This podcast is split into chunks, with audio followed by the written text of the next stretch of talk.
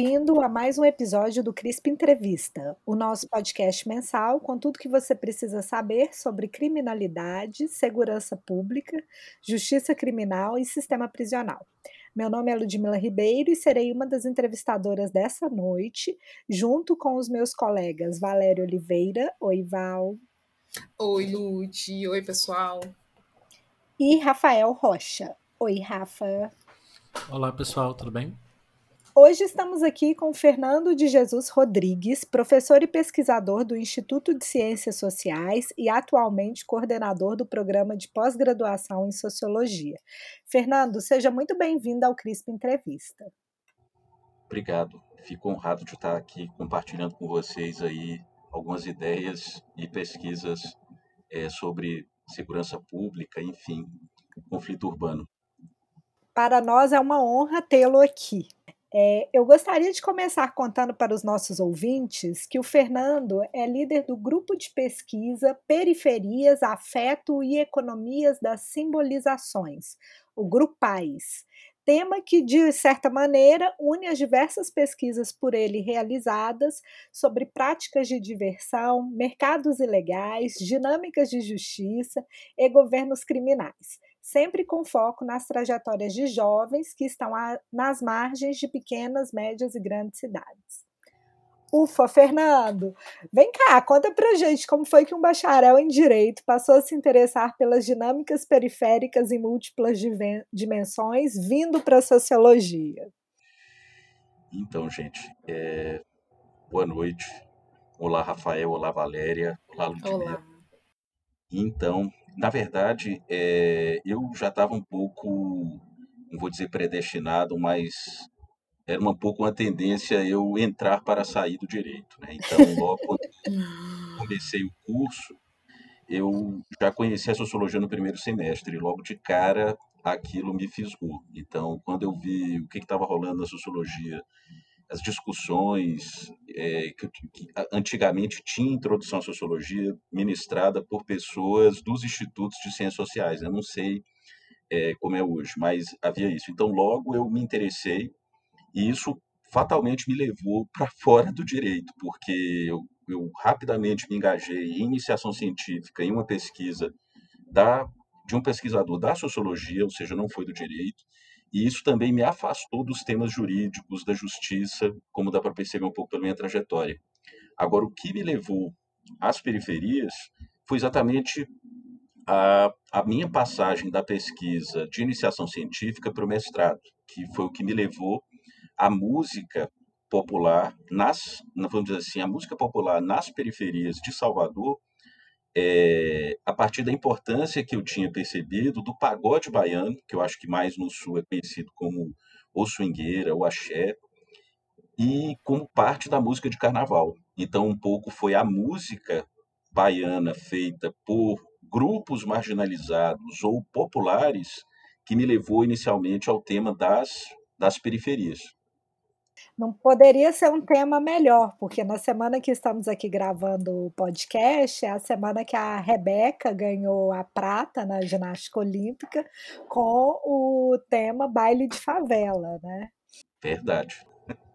Excelente. Fernando, uma outra coisa que seria que a gente quer muito conhecer e saber mais é que você fez o seu pós-doc na London School of Economics, mesmo pesquisando temas relacionados à periferia. Isso parece é, pode parecer um contrassenso, mas faz todo sentido no seu trabalho e a gente queria entender um pouco mais, assim, o que que é, o que que esses diferentes estágios, né, podem nos ensinar sobre a nossa própria realidade.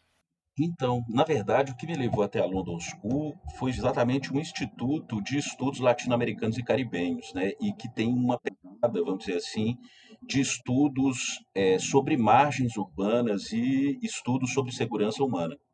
Então, na verdade, um pouco o que me levou até a LSE já era uma tradição que tinha de estudos lá, especialmente estudos sobre o México, sobre Colômbia, mas o Instituto é, congrega pesquisadores de toda a América Latina, inclusive do Brasil, que estão preocupados com esses temas das margens, das seguranças humanas, inclusive na fronteira com, é, vamos dizer assim, mercados de diversão popular. Né? Tinha uma pesquisadora americana que estudava, por exemplo, o picho e o grafite no Peru, é, muita gente que pesquisava a relação entre política, cultura e grupos paramilitares, por exemplo, na Colômbia, e eu um pouco chegando lá com essas preocupações com trajetórias de jovens, cultura e periferia. Então, nesse instituto havia uma recepção muito, muito boa e uma abertura bem grande.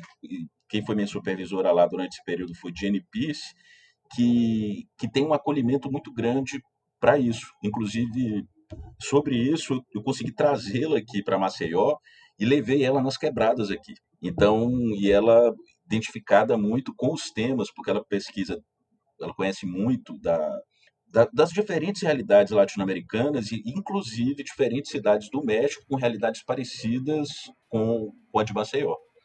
Super bacana, Fernando.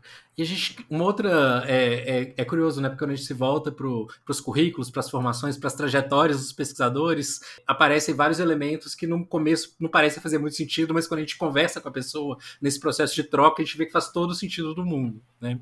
E um desses elementos também que chama atenção na, na sua trajetória é que tanto na dissertação de mestrado como na tese de doutorado, você analisou a formação, como você comentou, né? A formação da música, dos circuitos culturais, enfim, Alagoas.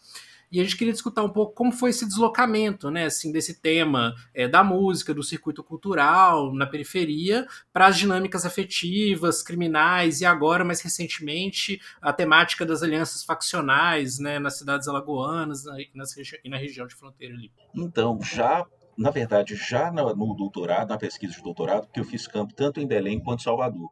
A pesquisa inicial incluiu o funk, no, no delírio de de iniciante, né? Então, como as coisas não, vamos dizer assim, o tempo faltou, né? O tempo, falo financiamento.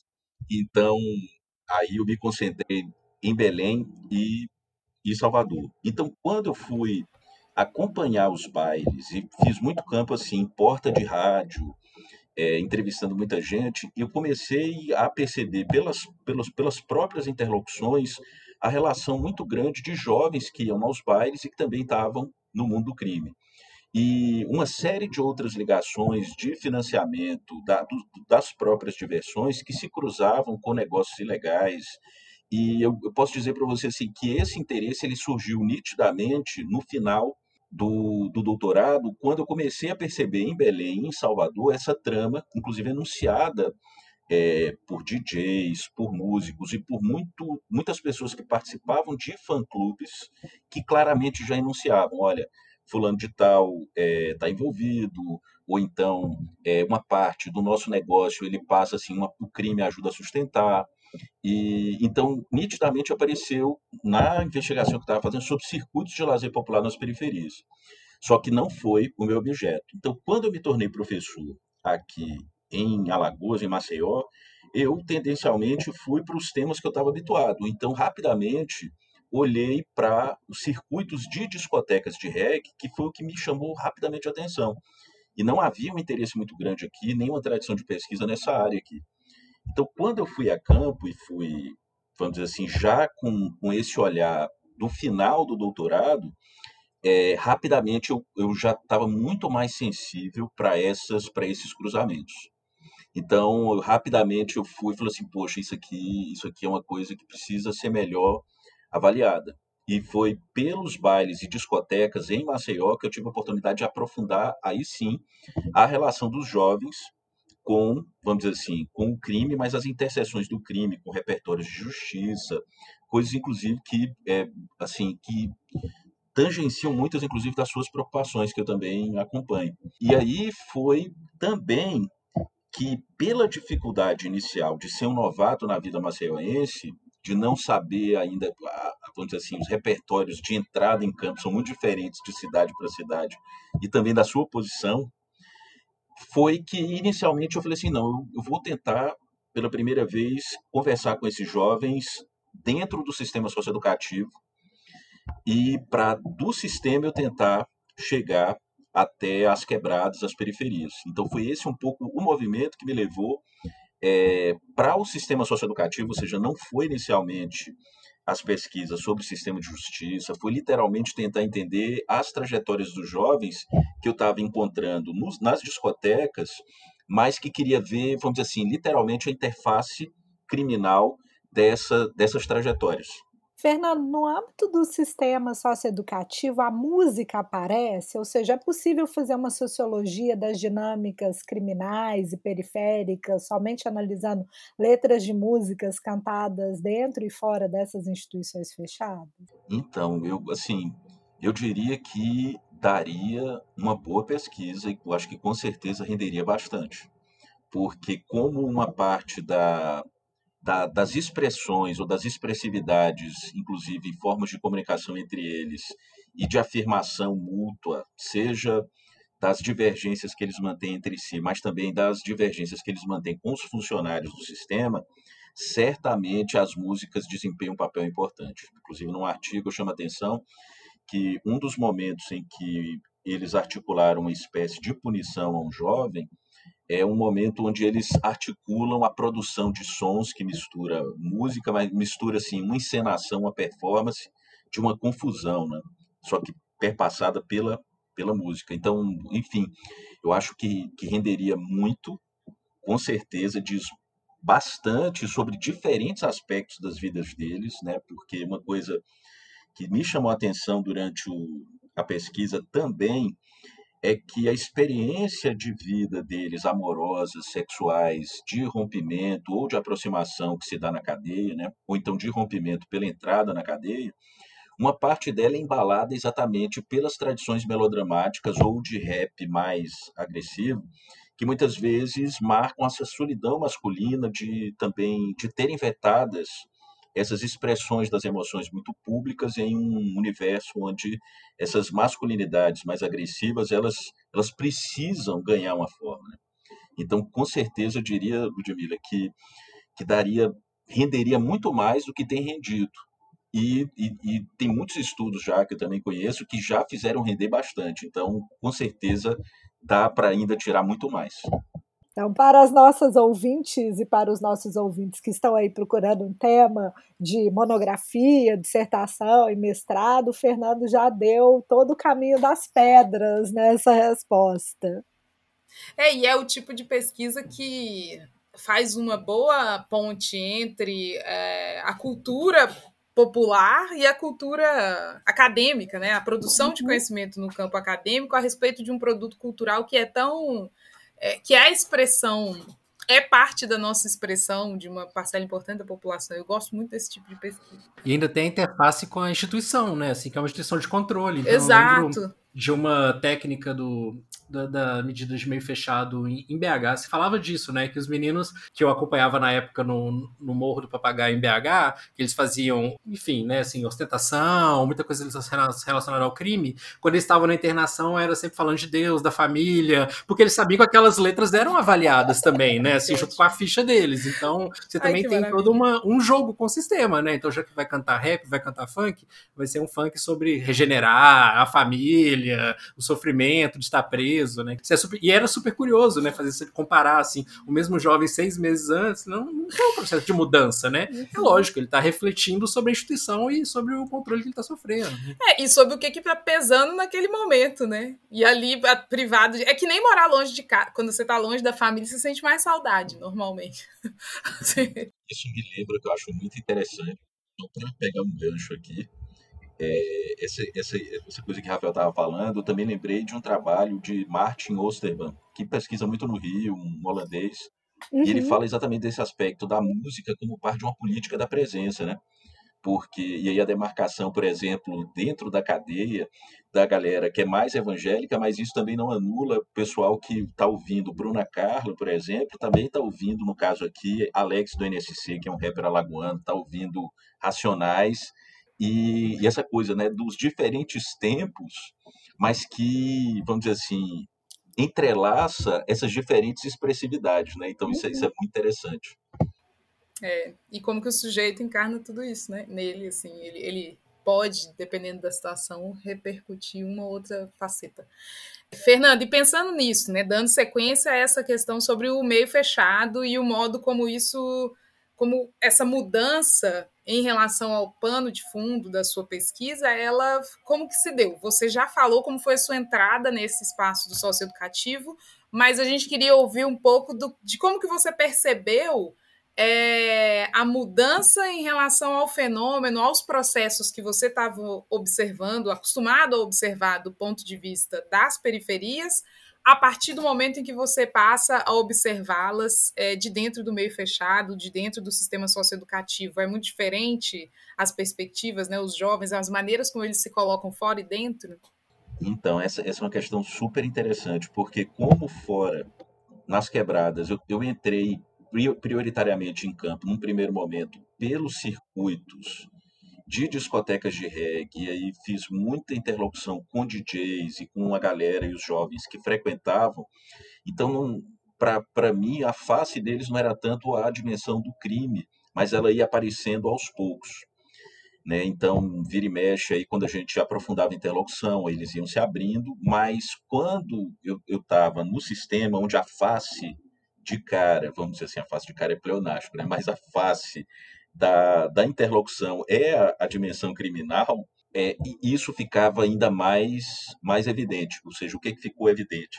A história das facções e a importância crescente das facções. Então, é, eu vi o processo de faccionalização dos jovens de dentro do sistema acontecer antes de as unidades serem separadas por vínculo faccional. Então a gente viu esse processo acontecer, porque eu comecei a fazer o campo junto, inclusive, com orientandos de iniciação científica, e mais ou menos ali 2012, 2013, quando teve uma quebra importante aqui, o CNJ veio, disse que o sistema socioeducativo alagoano estava uma porcaria e que precisava mudar, e eu comecei exatamente nesse momento. E aí é, eu comecei a perceber as facções primeiro pelas dinâmicas de violência entre eles, que começou a intensificar, e a gente não entendia muito bem alguns dos conflitos que acontecia, porque antes o sujeito que estava vinculado ao CV ou vinculado ao PCC não fazia muita diferença se ele comprava do CV ou do PCC. Isso não gerava um, senso de irmandade no varejo.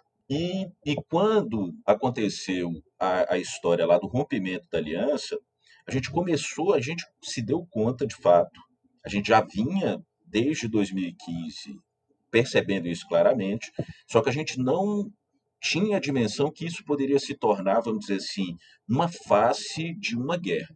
Essa era a questão. E aí, quando em 2016 teve o rompimento a partir da história da luta pelos mercados nas fronteiras e a regulação das fronteiras, inicialmente com o pacto entre o CV e o PCC, e depois com a quebra desse pacto, no caso lá contra Rafat, aquilo repercutiu não só nas cadeias aí, mas também nos sistemas socioeducativos.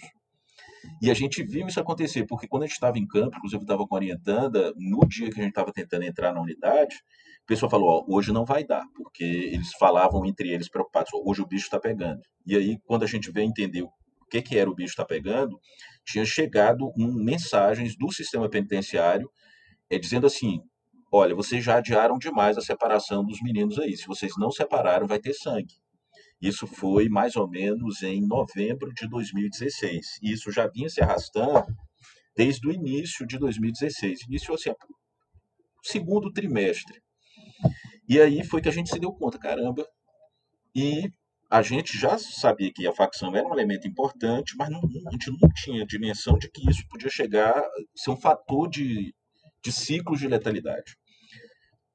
Fernando, queria te perguntar, assim, é, eu tenho acompanhado, né, assim, tanto na sua produção como também do, desses pesquisadores que você formou, né, a Ada, o Adson, são pessoas que eu tenho acompanhado, trocado um pouco, conversado, e sempre me chama muito a atenção essa questão da, da adesão nas dinâmicas é, dos grupos faccionais. É, é, quais são os, os, parâmetros, né, assim, se isso é algo que vem de fora, se o jovem quando entra, porque vocês pegaram um momento pegaram com sentido de estavam em campo num momento muito marcante, né, assim, do socioeducativo e da, e da reconfiguração da dinâmica faccional é, em Maceió. Então eu queria entender se a adesão dos jovens a, determinado, a determinada facção, ao PCC, ao Comando Vermelho, se dá de acordo com o território, né, me parece, com o território de onde eles vêm, ou por dinâmicas próprias, inerentes desses grupos. Né? Ah, vou, me, vou aderir ao PCC porque o PCC tem tal lema, ou Comando Vermelho porque eu tenho já uma, uma relação com, comando, com uma torcida organizada que hoje está aderente ao Comando Vermelho. Quais são esses parâmetros né, que definem qual jovem vai aderir a qual grupo? Então, essa, essa é uma questão bem interessante e bem complexa. Não sei se.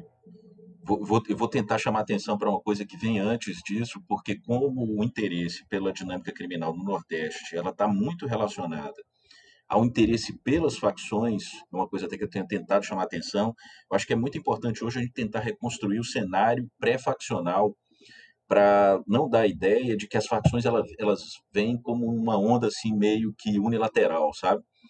Porque um elemento aqui importante, pra, só para chegar no ponto que você está chamando a atenção, é a importância dos policiais de baixa patente como lideranças territoriais e e também como organizador de política e de mercados informais e ilegais. Ou seja, a atuação do policial de baixa patente não como membro de uma instituição ou de uma corporação, mas como um ator de mercado ilegal, um ator criminal. Então, é, e é que ao mesmo tempo a gente não pode é, colocar dentro do mesmo formato da milícia, porque também não é o mesmo formato da milícia, ou seja, são singularidades aí que eu acho que para a gente compor a importância aí da polícia e do crime na formação das periferias, eu tendo a olhar muito por esse viés, né?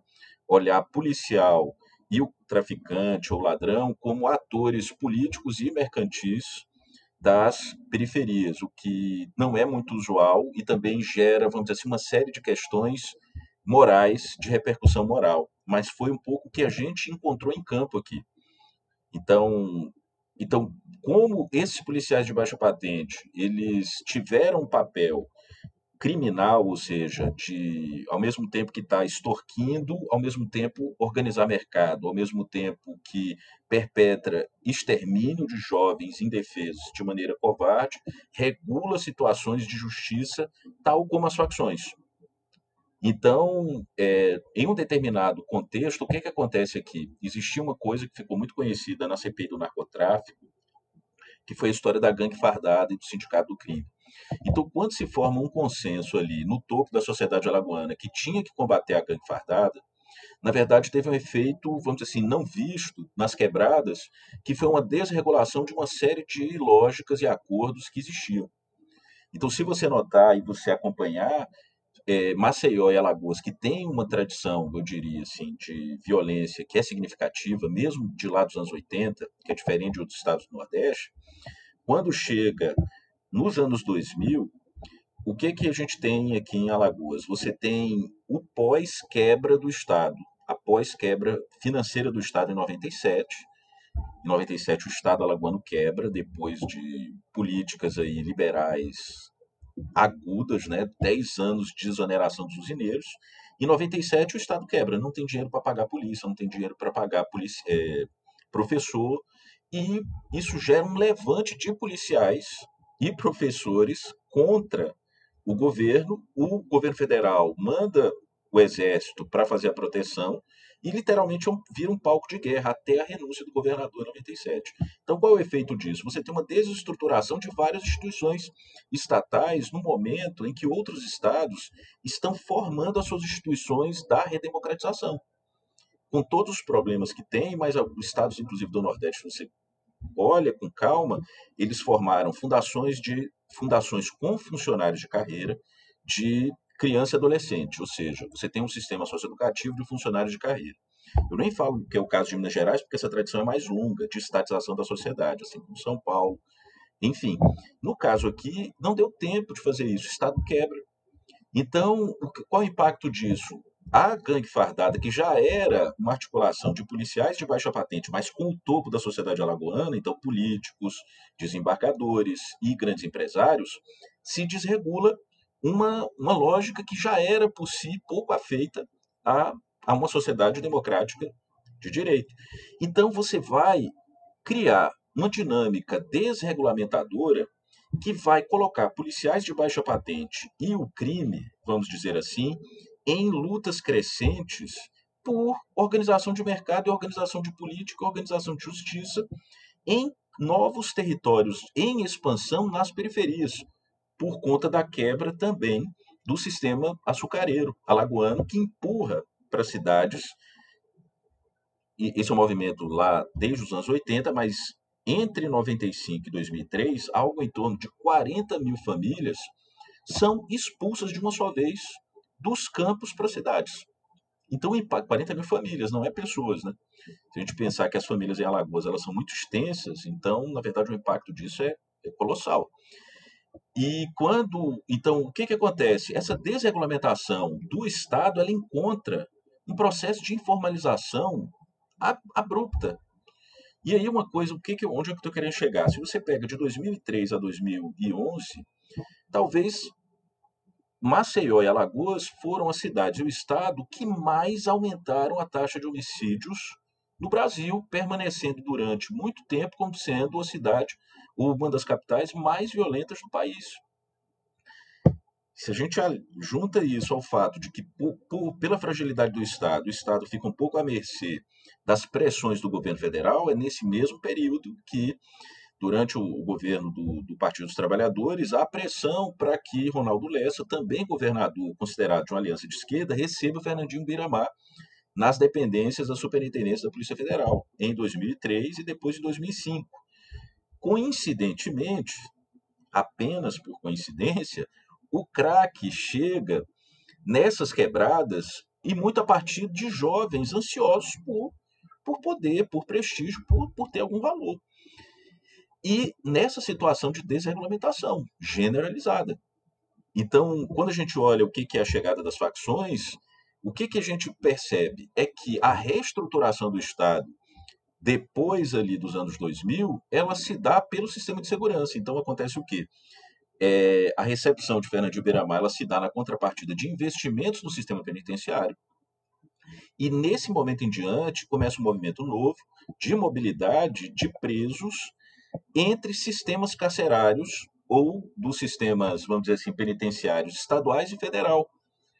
Então, o pessoal da gangue fardada é enviado para Catanduvas, anos depois ou meses depois eles retornam. Presos, ladrões ou traficantes importantes aqui, eles também passam por esse trânsito na mesma contrapartida que Fernandinho veio. Então, o que, que acontece? Você tem uma lógica de mobilidade que ajuda a disseminar a facção e com um detalhe, nas quebradas você tem uma tradição, eu acho ainda pouquíssimo estudada, de relações e redes de parentela entre as periferias do Sul e do Nordeste. Porque quando a gente lembra dos migrantes nordestinos indo para São Paulo, a gente só lembra do pau de arara. A gente não lembra que isso faz vínculo e o ir e vir é, cria dinâmicas de trabalho e de vínculo familiar e afetivo que, que não é mais a imagem tradicional, que eu acho que ainda é muito difundida no Centro-Sul, do, do famélico, da pessoa que está passando fome. Não. É o sujeito que está no crime, que está no mercado informal, que está no mercado formal, e você não sabe nunca distinguir essas fronteiras, e que estão circulando para cima e para baixo por ligações familiares. Então não, não é à toa que muitas vezes, quando há dinâmicas repressivas no Centro-Sul, muitas vezes alguns desses atores vão ser encontrados no Norte e Nordeste. Por quê? Não é porque não tem polícia, como às vezes a gente ouve na, no Nordeste, é porque as tramas das pessoas levam elas por esses circuitos de mobilidade, que são circuitos de mobilidade afetiva. E aí, Fernando, que eu queria, é, continuando nessa sua linha de raciocínio, que eu queria te perguntar é em que medida essas políticas que também coincidem com o período do governo Lula, como por exemplo a mudança na lei de drogas, que vai ocasionar uma maior taxa de encarceramento, interfere nessa dinâmica. Né? Quando você estava falando da ligação entre as periferias do Nordeste e as periferias de São Paulo, me lembrei do livro do Paulo Fontes, que é o Nordeste dentro de São Paulo, em que ele vai fazer uma análise histórica um pouco de como foi esse processo de migração e o quanto o Nordeste foi importante, inclusive para a constituição de algumas áreas é, urbanas de São Paulo, né? Mas fico me perguntando assim, do ponto de vista de circulação de ideias e de moralidades, em que medida essas mudanças legais impactaram também essas dinâmicas periféricas, não apenas da região Nordeste, mas também na região é, nessa comunicação entre o Nordeste e o restante do país. Então, eu acho que o impacto foi decisivo. Como tem muitas pesquisas que chamam atenção para isso, e no caso do Nordeste, eu acho que não é diferente. Porque, e se a gente pensa a triangulação com o Centro-Oeste e a lógica, porque como é que a gente pensa, como é que eu penso na verdade? Se a gente, o, o modelo de segurança pública que o PSDB tornou vigente em São Paulo, com a descentralização do sistema penitenciário pós-Carandiru, se a gente olhar é, o Partido dos Trabalhadores ele fez semelhante quando ele assumiu o poder nacional. Ele, ele descentralizou os presídios federais e o que vicejou uma dinâmica de mobilidade entre sistemas penitenciários estaduais e federais numa escala, eu acho que é inédita. Então, se, se a gente olha, por exemplo, é só ir para, por exemplo, o quanto ninguém queria receber Fernando Beiramar. É muito curioso isso. Ele ficava sendo empurrado de um lado para o outro.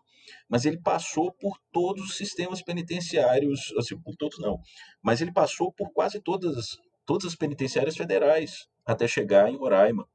Por exemplo, é, Roraima tem muitos presos daqui, de Alagoas, e famílias vão visitar presos em Roraima. Então, quando você transfere preso, na verdade você cria uma dinâmica de mobilidade familiar, que é uma rede de proteção, que é levada por essas cidades. Isso aconteceu com Fernandinho Beiramar aqui, nos bairros próximos da zona portuária, que também é muito engraçado, né? na zona portuária, a sede da, da, Polícia Federal fica na zona portuária.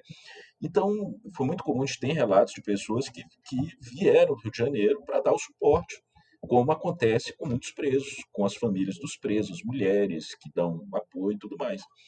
Então, essa é uma, é uma dinâmica da coisa. A outra é a própria mobilidade dentro das cadeias. Né? Então, esse é um, um elemento que vicejou é, uma circulação dessas moralidades, dessas propostas de disciplina, e a partir do trânsito entre o dentro e o fora da cadeia, isso territorializou o poder faccional. Então, onde é que eu quero chegar? Que o sistema socioeducativo, no caso dos jovens, ele teve um papel proeminente na faccionalização dos jovens.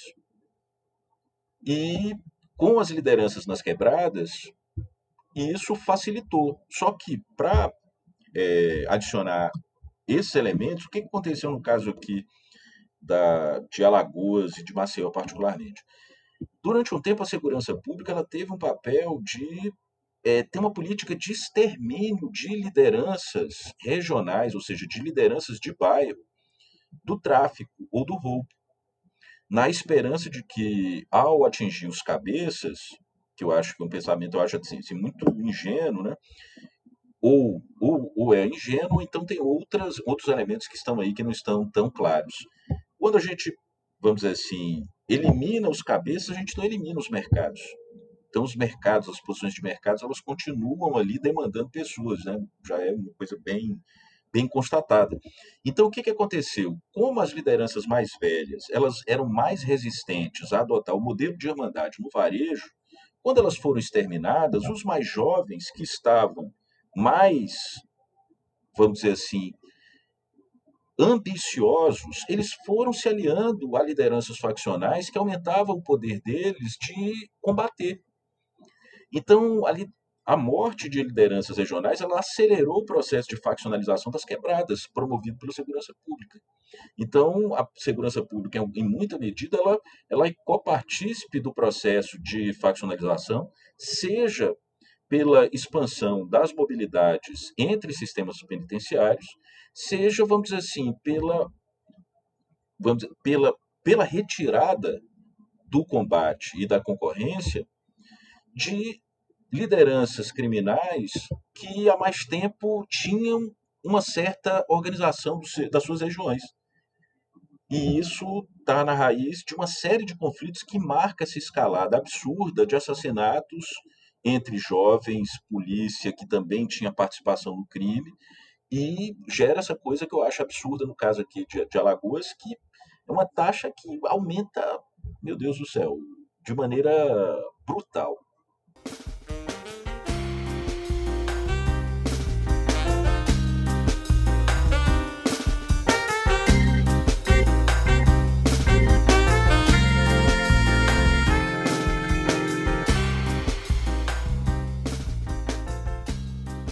Quero fazer uma intervenção, nem sei se vai entrar na gravação final, porque eu não sei nem se o Fernando sabe isso.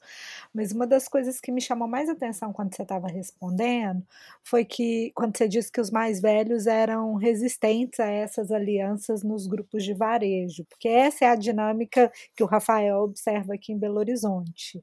É, existe alguma explicação para isso, né? Por que, que é que os mais velhos aí eram resistentes? Talvez isso também nos ajude a entender melhor a nossa própria realidade. Então, na verdade, eu acho muito interessante, eu acompanho o trabalho de Rafael e, na verdade, dialogo com ele, é, inclusive por conta da importância dos policiais de baixa patente aqui.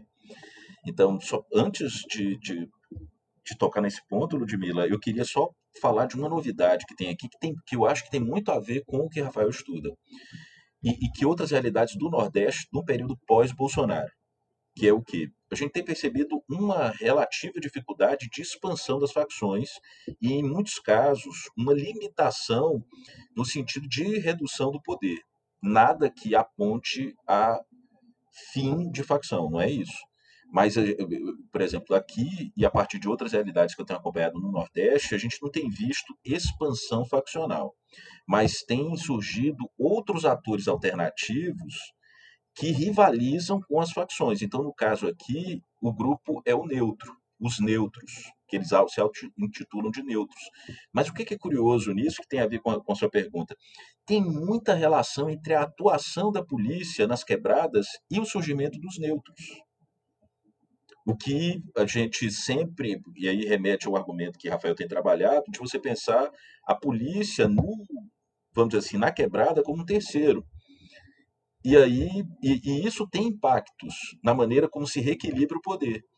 Só que aqui esse reequilíbrio ele se dá em termos de uma linguagem faccional, porque os neutros se apropriaram, já se apropriaram de um repertório faccional.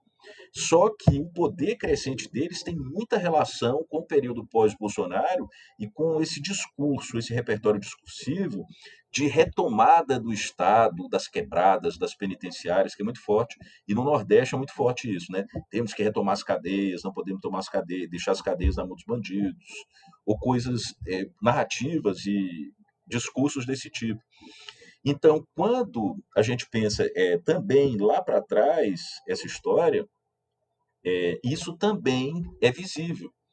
Por quê? Porque exatamente no, no momento onde é, a polícia se desregulou, em termos de ator criminal, veja só, não estou falando da polícia como um ator da, de uma sociedade democrática de direito. A gente tem muita dificuldade de encontrar isso ainda hoje. É tanto que as dinâmicas, assim, a expansão da inteligência, o que se chama de inteligência, não é uma inteligência voltada para, por exemplo, você aprimorar a coleta de provas, de você alimentar um processo mais equilibrado, é basicamente para você reforçar sentidos de que de extermínio, de que é mais fácil você identificar o criminoso ou você retirar de circulação, né? Esses termos bem, vamos dizer assim, bem policiais. Mas é, exatamente num período onde é, houve um certo, uma certa desregulamentação desse papel da polícia ou dos policiais de baixo patente nas quebradas, o senso de justiça ele vai ser apropriado por essas alianças faccionais. Então, então, o que eu quero dizer é que faz todo sentido essa relação ali dessas forças de segurança, seja um lado ou outro, e, o, e a coparticipação, a correlação que elas têm com a maneira como esses outros grupos ganham uma forma, ganham uma feição. Não sei se, não sei se eu captei essa, não, super, é, é, muito obrigada por nos ajudar a entender um pouco essas dinâmicas. É, ainda no campo dessas, é, um pouco de algum, alguma atuação um pouco mais pragmática, pragmática que eu imagino que haja também nessas, nessas definições, né, nessas, no modo como essa, como nas quebradas essas pessoas se colocam dentro desse, desse ou daquele grupo, em uma ou outra posição, sendo neutro ou não. É, na sua percepção e a partir do que você tem pesquisado, é, parece haver alguma alguma capacidade maior de sedução de um ou outro grupo do primeiro comando da capital ou do comando vermelho para esses adolescentes? Tem alguém que tem alguma das facções que parece atrair mais esses jovens que estão no sistema socioeducativo? Então, porque, porque veja só, eu acho que tem uma outra coisa aí, eu esqueci de falar, porque é isso que eu estava tentando lembrar. No, tem ter uma série de coisas, né? Na verdade, o filme minha cabeça fica piporcando, mas é, um detalhe é que o fato de o Nordeste, seja no mercado legal, seja no mercado ilegal, desempenhar um papel subordinado, por quê? Porque você tem lideranças que estão fora.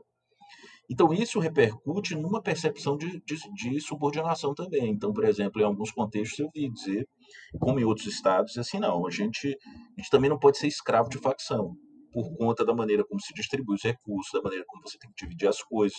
Então, tem questionamentos que dizem respeito à questão do, da divisão mesmo dos dividendos, do lucro, da grana e tudo mais. Então, isso é uma realidade. Então, a, a, o senso de justiça faccional, quando ele chega, ele chega muito via PCC, de fato, mas ele não, vamos dizer assim, ele é como se essa linguagem ela se espalhasse para os outros grupos. Então, quando como isso se torna um elemento sedutor, o discurso da justiça, o, o discurso de que você tem que regular, que você não pode matar por qualquer coisa, mas que você tem que saber a caminhada.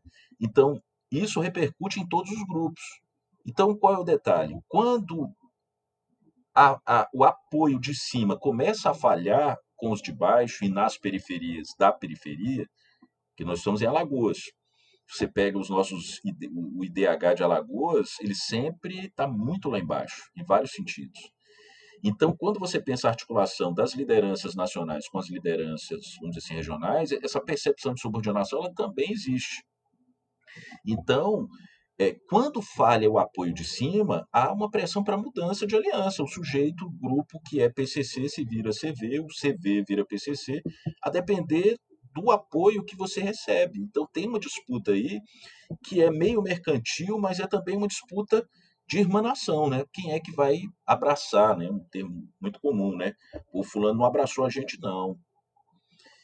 Mas qual é um outro impacto disso?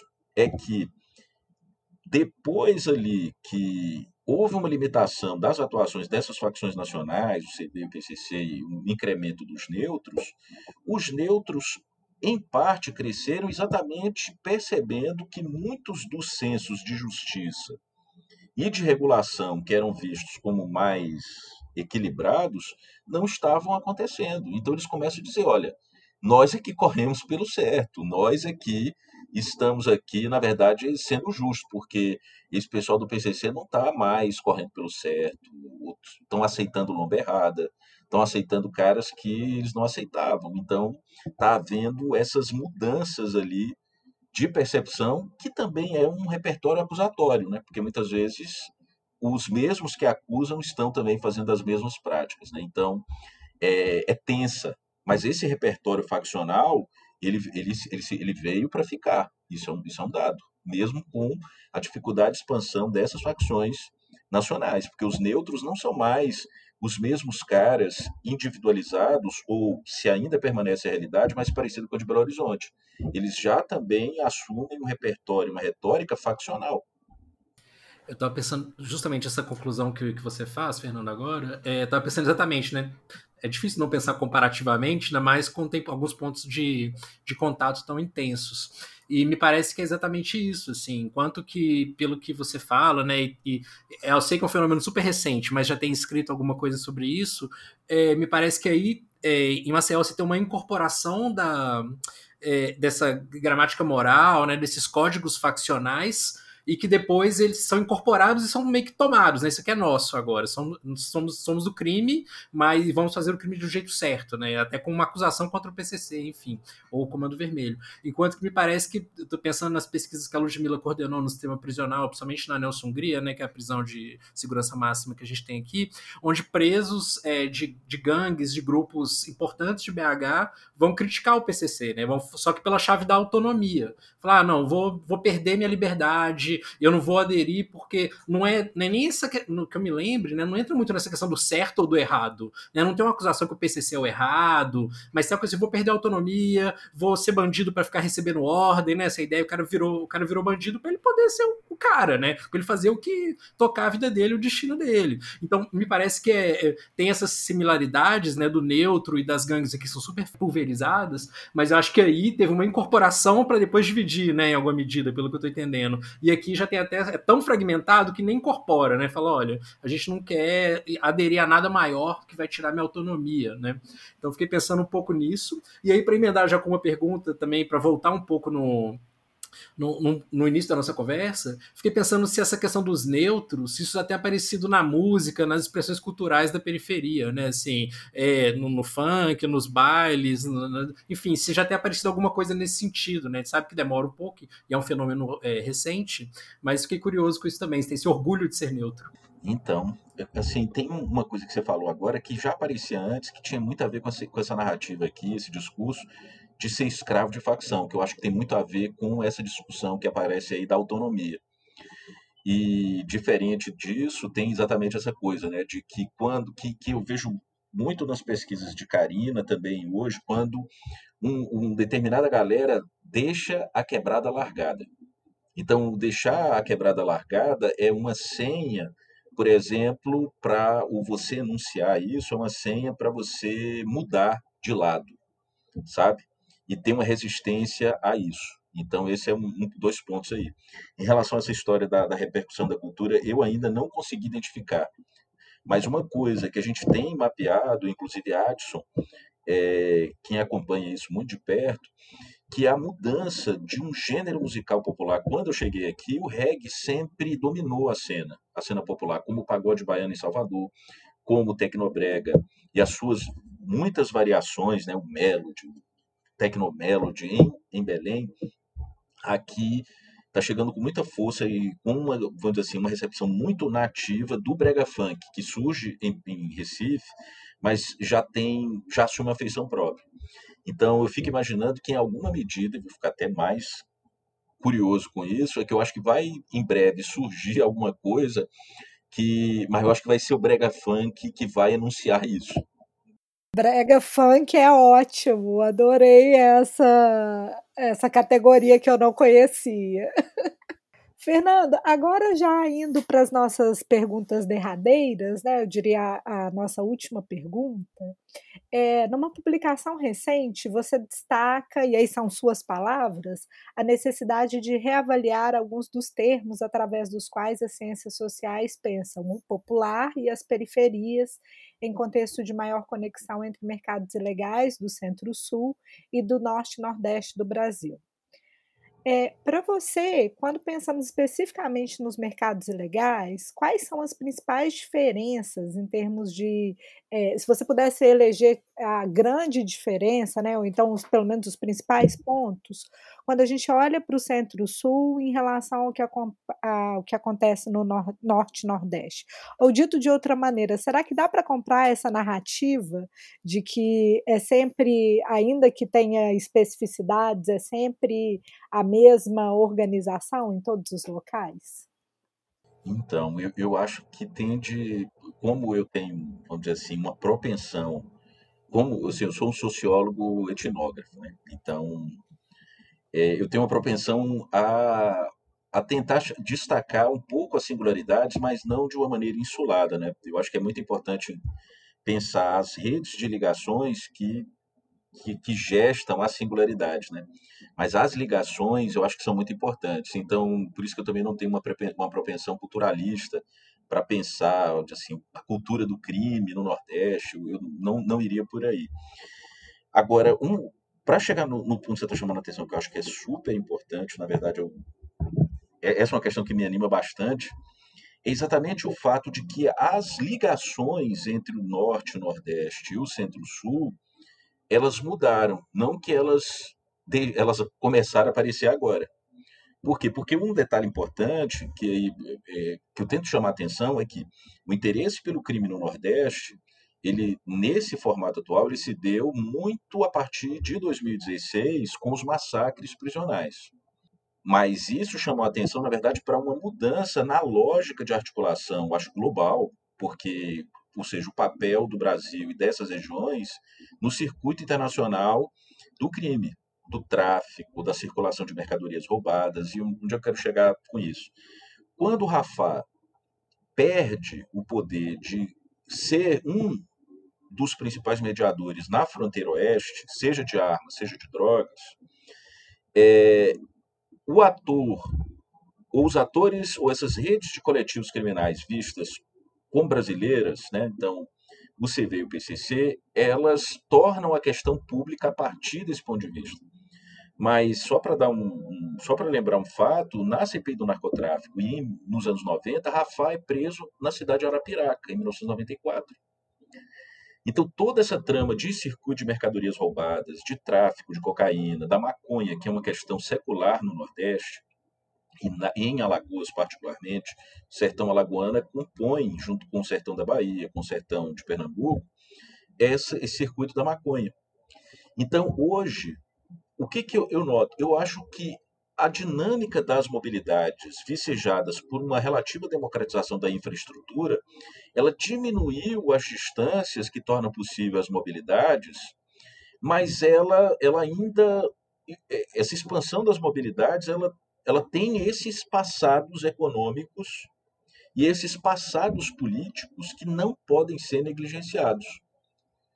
Então, quando eu um pouco faço essa tentativa de chamar a atenção, olha, a gente precisa reavaliar, não é porque o que foi feito, ou, é, vamos dizer assim, não nos ajuda a entender o contemporâneo, mas é porque essa, esses novos cruzamentos, esses novos entrelaçamentos entre o que era, por exemplo, os jagunços, aqui em Alagoas, a cabroagem, e como a partir disso a gente pensa o que, é que se tornou a polícia. Então você tem polícia no Centro-Sul e você tem polícia no Nordeste, mas as, as histórias de institucionalização são distintas. E dentro do Nordeste, a polícia da Bahia é muito diferente da polícia de Alagoas, mas você tem cruzamentos, você tem pressões nacionalizadoras, então você tem a Força Nacional. Durante o governo Dilma, você tentou melhorar a dinâmica de investigação de homicídios no Nordeste a partir do Brasil Mais Seguro. Só que tudo isso encontra limitações por tradições da própria localidade. Então, qual é o meu ponto aqui? Que a gente tem que calibrar e, e desenhar com mais detalhe que, quais forças são essas que pressionam a nacionalização ou uma padronização dos comportamentos nesses termos e quais que têm tradições próprias, exercem uma contrapressão e tendem a se reproduzir nessas instituições, seja no crime, seja na polícia. Então, o que a gente precisa? De mais pesquisa, eu acho que mais diálogo interregional para a gente entender como é que se dá essas mobilidades e como a partir dessas mobilidades a gente pode pensar as tradições, né? aquilo que se reproduz e aquilo que muda. Não sei se, se ficou claro o meu ponto, mas eu acho que essa é uma agenda que eu acho que muda bastante o ângulo, porque até recentemente a gente tomava de barato que pensar em crime ou crime urbano era basicamente pensar as organizações criminosas do Rio de Janeiro, é, depois São Paulo, e de uma maneira que eu acho que um pouco mais marginal, mas que sempre teve uma importância muito grande no debate, é o debate mineiro, que vem a partir é, de, de, toda uma tradição que vem, mas nunca ganhou repercussão nacional. Mas apesar de ela ter fornecido alguns dos principais elementos para você pensar a segurança pública contemporaneamente. Fernanda, a gente agradece muito a você por ter aceitado estar conosco nesse, nessa versão, nesse momento no CRISP Entrevista. Nós aprendemos muito, temos certeza que nossos ouvintes também, e a gente espera ter outros momentos, outras oportunidades para conversar mais a respeito desse tema e dessas discussões aí sobre o que é local, o que é geral e como que isso pauta e pode pautar uma, uma agenda que sai do lugar, né? Que, que, que, que avance, mais do que tentar padronizar. Muito obrigada mesmo. Com certeza. Eu que agradeço, Valéria. Foi para mim uma, uma, grande honra, um grande prazer estar conversando com vocês, inclusive porque acompanho o trabalho de, de Ludmilla, de Rafael. Então, um grande prazer estar aqui com vocês e me coloco à disposição para a gente cultivar esse, esse diálogo. Claro, claro. Com toda certeza. Eu acho que esses neutros ainda vão nos dar muito trabalho, no é. sentido é... acadêmico do termo. Obrigado, Fernando. Um grande abraço, sempre muito bom te ouvir.